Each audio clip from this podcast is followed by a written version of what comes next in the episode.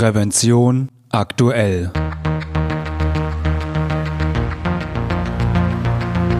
Ihr Podcast für Sicherheit und Gesundheit bei der Arbeit.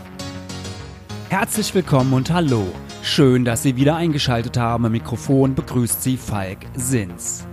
Liebe Hörerinnen und Hörer, Sommerzeit ist Sonnenzeit. Braungebrannte, oberkörperfreie Bauarbeiter, der Briefträger, der im kurzärmeligen Hemd den ganzen Tag in der Sonne unterwegs ist, die Gärtner, die bei strahlend blauem Himmel arbeiten. Was fast beneidenswert klingt, kann krank machen. Ein Zwiegespräch mit meinem Kollegen Franz Reuderer. Hallo Franz. Das Sonnenlicht hat ja positive und negative Auswirkungen auf den menschlichen Körper und die Umwelt allgemein. Ohne Sonnenlicht gäbe es kein Leben und auch für unsere Gesundheit ist es schlecht, wenn wir ohne Sonnenlicht sind. Aber das Sonnenlicht kann sich ja auch negativ auf uns auswirken und zwar, wenn wir zu viel Strahlung abbekommen, weil wir zu lange ungeschützt im Sonnenlicht waren. Klar, die typische Konsequenz daraus kennen wir alle, ist der Sonnenbrand. Die betreffende Hautstelle ist gerötet und brennt ein paar Tage. Beim schweren Sonnenbrand allerdings schält sich die Haut an der betroffenen Stelle. Weitergehende Konsequenzen hat ein Sonnenbrand zunächst nicht. Aber wenn ich meine Haut oft und regelmäßig ungeschützt der Sonne aussetze, kann das zu einer schnelleren Hautalterung oder einer Lederhaut führen. Und nicht zuletzt zum Hautkrebs. Schuld daran sind die UV-Strahlen. Das heißt, wenn ich mich, wenn ich viel im Freien bin, muss ich mich vor der Sonnenstrahlung schützen.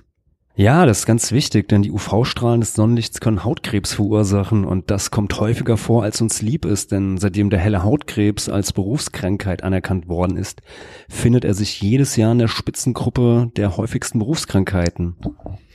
Richtig. Äh, ganz besonders äh, gefährdet sind die Berufsgruppen, die viel im Freien arbeiten. Das Institut für Arbeitsschutz der DGUV das IFA hat untersucht, welche Berufsgruppe besonders stark der UV-Strahlung ausgesetzt sind. Als Währung, ich hoffe, man hört äh, die Anführungszeichen, die ich in die Luft schreibe, verwenden die Forscherinnen und Forscher des IFA die sogenannte Standard-Erythemdosis, kurz SED. Tja, eine Einheit also, ein SED reicht aus, bei einem hellen Hauttyp einen Sonnenbrand auszulösen.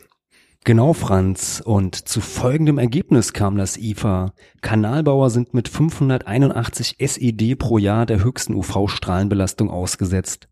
Auf Platz zwei folgt der Steinbrecher mit 531 SED und den dritten Platz nehmen Dach- und Fassadenbauer mit 494 SED ein. Auf den Plätzen 4 und 5 folgen Zimmerer und Straßenbauer mit 474 und 469 SED. Die Top 10 werden vollgemacht von Betonbauern, Dachdeckern, Maurern, Stall, Baumonteuren sowie Obst- und Gemüsegärtner, die auf SED-Werte von 457 bis 395 SED kommen.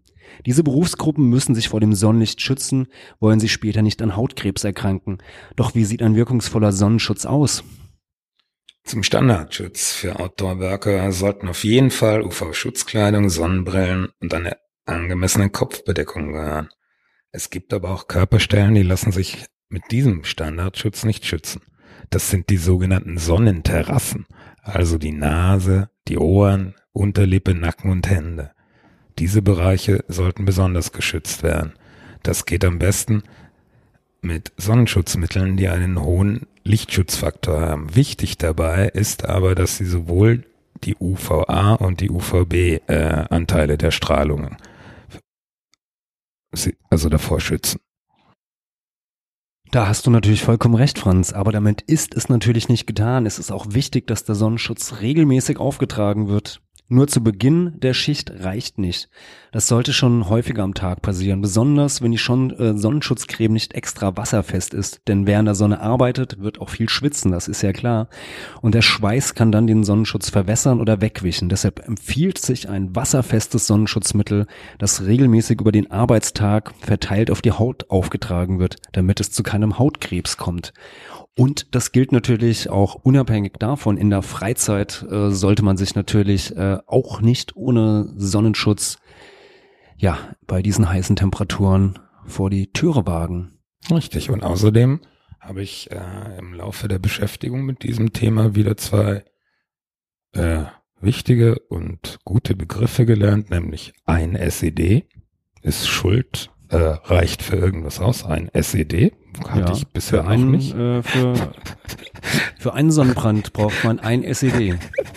Und die Sonnenterrasse oder die Sonnenterrasse, die ich an meinem Körper mit mir herumtrage, sind ja auch was Neues. Ja, Herzlichen nicht, Dank, Falk. Ist nicht zu vergessen äh, mit der Sonnenterrasse, die man vielleicht äh, in seinem kleinen Häuschen hinten heraus hat. Ja, auch wenn man sich dort dann hinlegt, den Sonnenschutz nicht vergessen. Ja, Franz, äh, vielen Dank für äh, dieses aufschlussreiche Gespräch. Gern geschehen, Falk. Bis zum nächsten Mal. Bis dann. Liebe Hörerinnen und Hörer, ich hoffe, diese Folge hat Ihnen gefallen und hilft Ihnen weiter in Ihrem Arbeitsalltag. Und vielleicht haben Sie auch Anregungen, über welche Themen wir in diesem Podcast einmal reden sollten. Wir freuen uns über Ihr Feedback. Falls Sie uns zum ersten Mal hören, natürlich können Sie uns abonnieren bei iTunes, per RSS-Feed, bei YouTube oder mit jedem gängigen Podcatcher. Und natürlich würden wir uns über eine positive Bewertung freuen, wenn Ihnen diese Folge gefallen hat. Das hilft anderen, diesen Podcast schneller zu finden. Und ich hoffe natürlich, wir hören uns wieder. Eine gute und sichere Zeit bis dahin wünscht Ihnen Ihr Moderator Falk Sins.